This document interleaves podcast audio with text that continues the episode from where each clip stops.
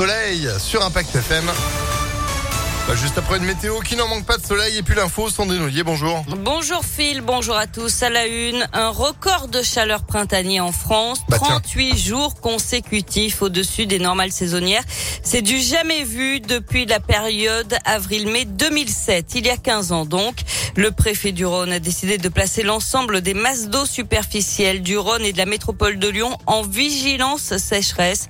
Pas de restrictions, mais il est conseillé aux particuliers, collectivités et industriels d'économiser l'eau. D'ailleurs, sous l'effet du soleil et de la chaleur, le mur végétal de la tour de Perrache a grillé. Ça avait déjà été le cas il y a dix ans.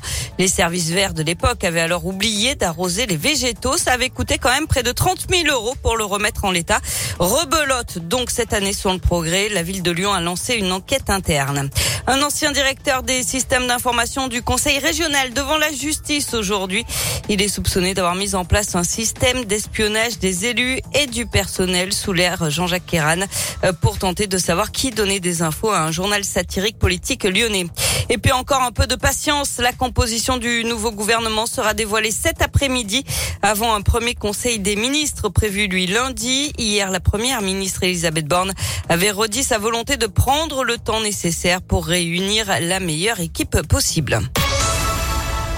On passe au sport avec du foot. L'OL féminin retrouve la finale européenne. Plus qu'une étape pour soulever un possible huitième trophée en dix finales de Ligue des Champions.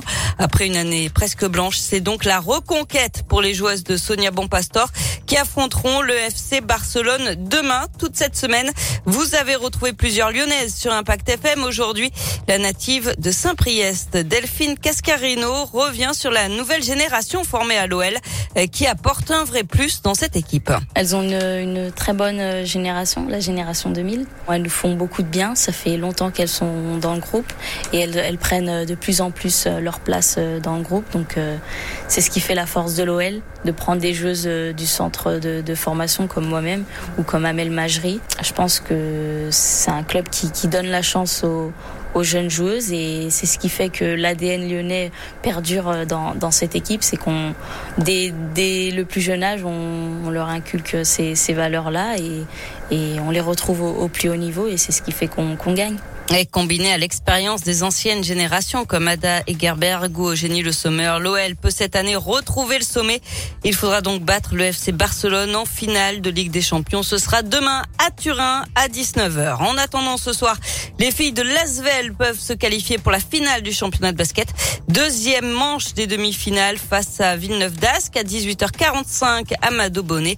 Les Villeurbanaises avaient remporté le premier match. Merci beaucoup Sandrine, mais oui, le sport s'inscrit aussi au féminin. ImpactFM.fr, vous êtes de retour à 11h. À tout à l'heure. Allez, à tout à l'heure. La météo.